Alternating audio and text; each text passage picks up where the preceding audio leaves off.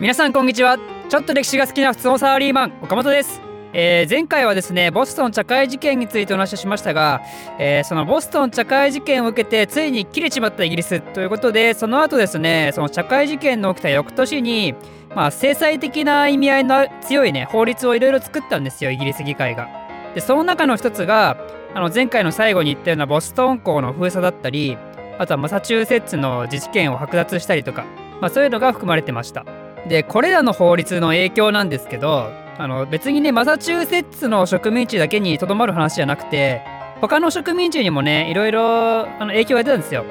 例えば宿舎法っていう法律ができたんですけどこれはどういうものかというとあのイギリス軍がね住めるような心地よい場所を常に提供しなさいよっていうものでだから民間の持ってる家とかをイギリス軍がねいつでもいつでもなのかどうかわかんないですけど、まあ、イギリス軍が来た時にちゃんと住めるように渡しなさいと、まあ、そういう法律を作ったりしたわけなんですよね。まあ他にもいろいろあるんですけどアメリカだとこの時にできたその法律をまとめてね耐え難き処方って呼んだんですよ。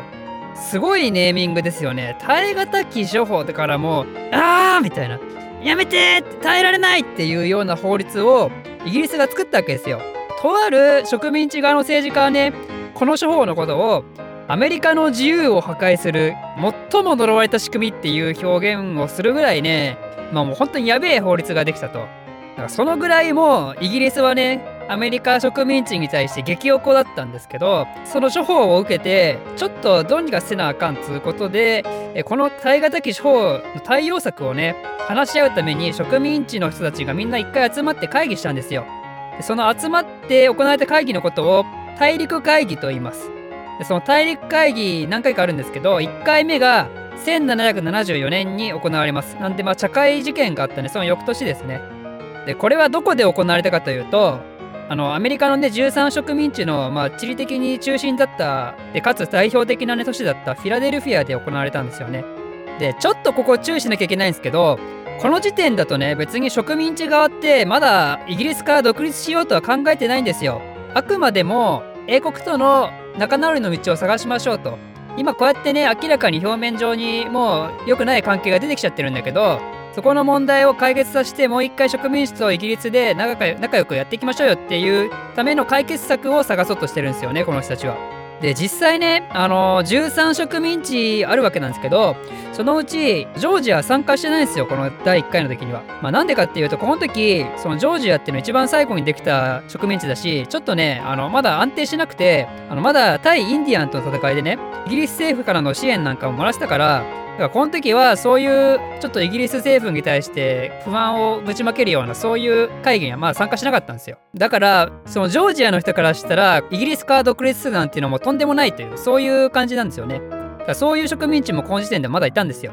で第1回の大陸会議ねこの時に何を話し合ってどういう結論が出たかというと、まあ、大きく2つあって1つはイギリス製品のねボイコットをしましょうと。だからみんな協力してイギリス製品なんか金やめましょうねっていう話をしたんですよね。早くそのボイコットやめてほしかったらその耐え難き処方をやめなさいっていうことをこれでアピールすると。もう一つ大事だったのはこの後もねもう一回会議やろうねっていうのをこの場で決めたと。だからこうやって植民地の人たちがねみんな集まって今後の俺らの方針をね話し合うっていうのはすごいいい感じだねっていうのをここで確認するんですよ。じゃあ次回はいつやりましょうかっていうのはもうこの時にも日にちが来ましたんですけどそれが1775年の5月からなんで1回目の翌年の5月にやりましょうっていうことを第1回の大陸会議で決めたんですよね。だけどねその前にね非常に大きなイベントが起きちゃうんですよ。歴史的意義で言うと非常に大切な事件が起きてしまうんですよね。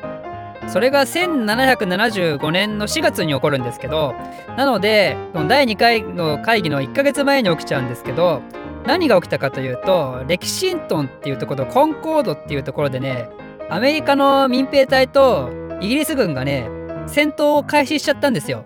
でこれらのことをレキシントンコンコードの戦いと言います。でこれってね別にお互い宣戦布告なんかしてないんですよこの時点その植民地側とイギリス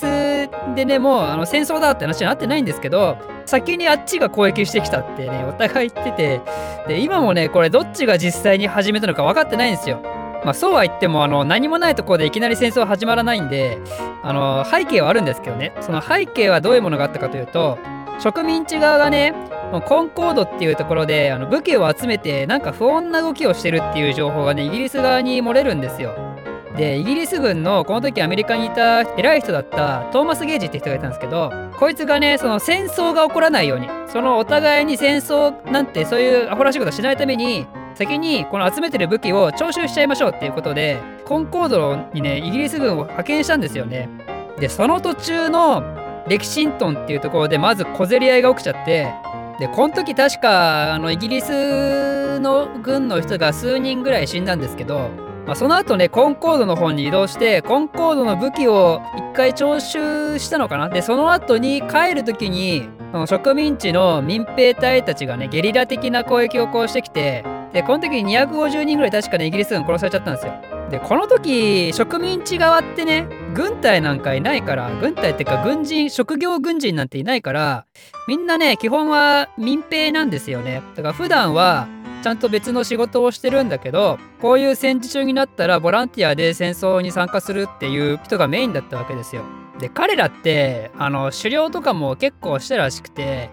だから銃の扱いなんかもしっかりしてたらしいんですよね。だからちゃんと銃が使える人間だったんですよ。でそんなのがいろんな森の中とかに潜んでゲリラ的にこう攻撃してくるからやっぱねややこしいんですよねイギリス軍からすると。うざったいんですよね。でこの時にレキシントンコンコの戦いで最初にね初めて活躍したこいつらのことをミニットマンって言うんですけどなぜミニットマンっていう名前かというと戦いが始まったので参集してくださいっていう時に1分でね駆けつけるっていう。すぐに準備して1分以内にその現場に来て攻撃を開始するっていうことでミニットマンあミニッツのねミニッツから来てミニットマンっていう名前がついてるらしいんですよ。だからなんかこれもあれですよねかっこいいですよね。かっこいいっていうかアメリカ人が好きそうな設定ですよね。昼は農夫だけど実は呼ばれたら1分以内に駆けつけて敵をバンバン攻撃するミニットマンみたいな。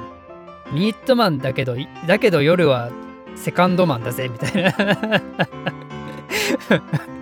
すいませんなんかあの突然下ネタ挟んじゃいましたけど。突然下ネタ挟んじゃいましたけど、まあ、でもミニットマンっていう人が活躍してたと。1分以内で活躍して1分以内で活躍しない。1分以内で駆けつけて、えー、攻撃をすると。でね話をちょっと戻しますけどレキシントン・コンコードの戦いはねさっき言ったみたいにあのレキシントンでは数人が死んだぐらいだしコンコードの方の戦いでもねまあ250人ですけど戦いの割にはやっぱ規模としてはすごい小さいんですよ。だけど実際にねやっぱこうやって血が流れてしまったっていうことでこの後本格的な戦争が始まっちゃうわけなんですよね。でそれらの戦争のことをですねアメリカ独立戦争もしくはアメリカ独立革命と言います。でこれ植民地側もそうだしイギリス側もね別に戦争血を流し合う戦争がしたかったわけじゃないんですけどむしろこのね軍の偉いやつだとトマス・ゲージは戦争をしないように行動したのにその結果戦争が始まってしまったと。もうある意味交通事故的なもらい事故的な、まあ、あのトラブルで戦争がね起こってしまったということで非常に皮肉な始まり方をしてるわけなんですけどこのレキシントンコンコンとの戦いを受けてねその1ヶ月後に待ち構えるこの大陸会議っていうのはどうなるか。でその後、えー、イギリスは実際に人殺されてるわけですからね。イギリスはこの後どういう風に動いていくかっていうところについてはまた次回お話しするとして、えー、今日はですねついでになんで最後に1775年ねレキシントンコンコードの語呂の覚え方を紹介して終わりにしたいと思います。1775年に起きたのでこれは